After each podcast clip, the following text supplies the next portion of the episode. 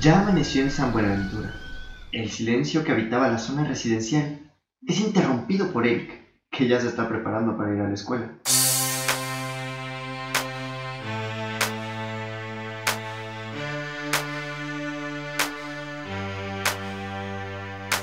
Otro día más pensando en esa chica, me rasco la cabeza y no me pica. Estoy un poco tonto y todo lo pierdo y quedo con la gente y no me acuerdo. ¿Qué? ¿Quieres callarte? Mariana, molesta, se levanta de su cama y se dirige al cuarto de Eric. Abre la puerta y se encuentra a su hermano cantando. Se molesta aún más, se acerca a la bocina y la apaga. ¿Qué? Ah, por favor, Mariana. Estaba a punto de llegar al coro. Hermano, son las 6 de la mañana. ¿Y eso qué? Deberías agradecerme. Te desperté temprano para tu escuela. Entro a las 8, tonto. Me despertaste dos horas antes. Pero, ¿qué te pasa? ¿Por qué estás así? Tú jamás te levantas temprano para ir a la escuela. Y menos el último día. ¿Qué pasa? Ah, ya entiendo. Nada, nada. No entiendes nada. Y no me pasa nada, solo que, pues tú lo has dicho, es el último día. Hay que ir presentable. Ajá. Bueno, fingiré que es verdad. Ya me dirás después. ¡Corre, hermano! Se hace tarde. Tenemos que llegar al último día de tortura. Bien, vámonos. Es tarde. Oh, ok, guapo. Cállate y vámonos. Eric y Fernando toman el camino que los lleva a la escuela. Una silueta los observa desde lejos. Un humano. O algo así. Estaba en silencio y en sus ojos se veía anhelo, desesperación. Él tiene fe en... Bueno, mejor no me adelanto. Los chicos van camino a la escuela y doblando la esquina se encuentran a Daniel, que estaba saliendo de su casa. Amigo, ¿listo? ¡Ey, ey, ey! ¿Qué pasó ahí, galán? ¿Qué te sucedió? Cállate y mejor dime, ¿qué es eso? Es un chiste, ¿cierto? Este es un auténtico Walkman del 85, viejo. Una verdadera joya. ¿Royce and Dolls? El mismo. ¿Dónde conseguiste eso? Estaba en el sótano. Mis papás llevan dos semanas limpiándolo. Había una caja en la sala, la abrí y ¡puf! Lo robé. ¿Y qué estás escuchando? Broad Mary de los Creedence. Otra joya. Buena canción. Tenemos que irnos. Es tarde ya. Los chicos se van y llegan a la escuela sin ningún problema. Un camión se detiene en la entrada de la escuela. Muchas personas bajan, y entre ellas, Monse. Hey chicos, ¿cómo están? ¿Vieron algo raro? Rayos. Había olvidado eso. Yo no vi nada. Yo tampoco. Yo tampoco, pero no hay que olvidar que el día apenas está empezando. Opino lo mismo que tú. Debemos dejar que transcurra el día. Los veo en unas horas, chicos. Buena suerte. O- o- o- ¿Opinas lo mismo que yo? Ey, al que le dicen Romeo, camina. Mientras los chicos están en la escuela, una casa aparentemente abandonada que está en las faldas del Cerro del Pueblo, el Diente del León, está sacando humo de su interior. Una fogata encendida se encuentra en el interior y ahí un hombre de aparentemente 39 años está viendo el horizonte, esperando el momento de partir.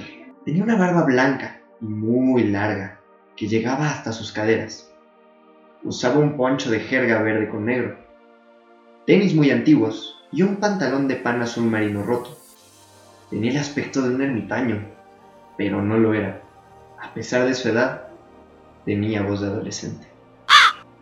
Sí, Ramiro. Todo indica que son ellos.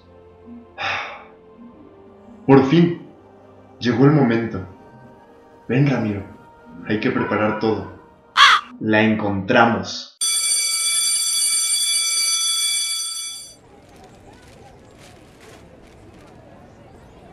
Oye, ¿irás a la fiesta de Rodrigo? Sí, ahí te veo. ¿A poco sí? Sí, ¿tú no? Claro que vamos. Nunca hemos ido y son los últimos años en la escuela, así que no veo nada de malo. Pues vamos. Oigan, ¿y si invitamos a Dulce? Me gusta la propuesta, invítala. Órale, es más, vámonos en el carro. Nos vemos a las siete y media en casa de Dani, ¿va? A sus órdenes, jefe. Hecho. Yo le digo a Dulce. Los veo ahí. En el diente de león, el supuesto ermitaño ve de nuevo el horizonte. Observa que está anocheciendo y sonríe. Ramiro, ya casi es hora. Ten paciencia, mi negro amigo. Ten paciencia.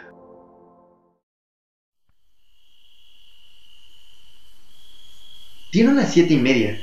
Los chicos están emocionados por la fiesta. Daniel está desesperado y no deja de caminar de un lado a otro.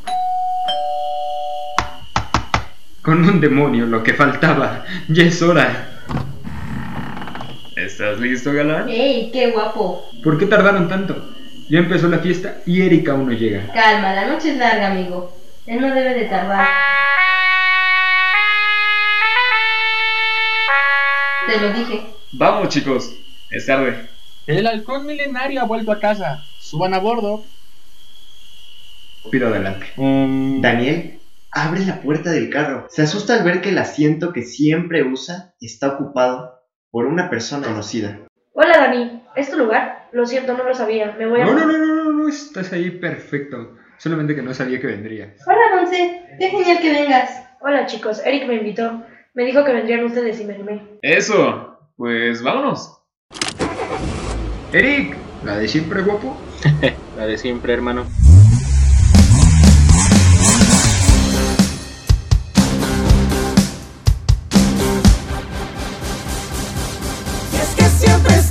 Viviendo de noche, siempre tomando cosas, viajando en coche, siempre acompañando a la madrugada, que a veces nos enseña su mala cara.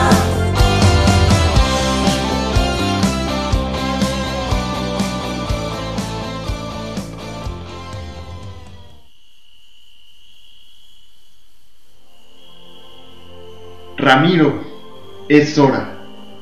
Llegó el momento. Cumple tu misión. Trae aquí la nueva esperanza del pueblo. Ha llegado la hora de acabar con todo, esto.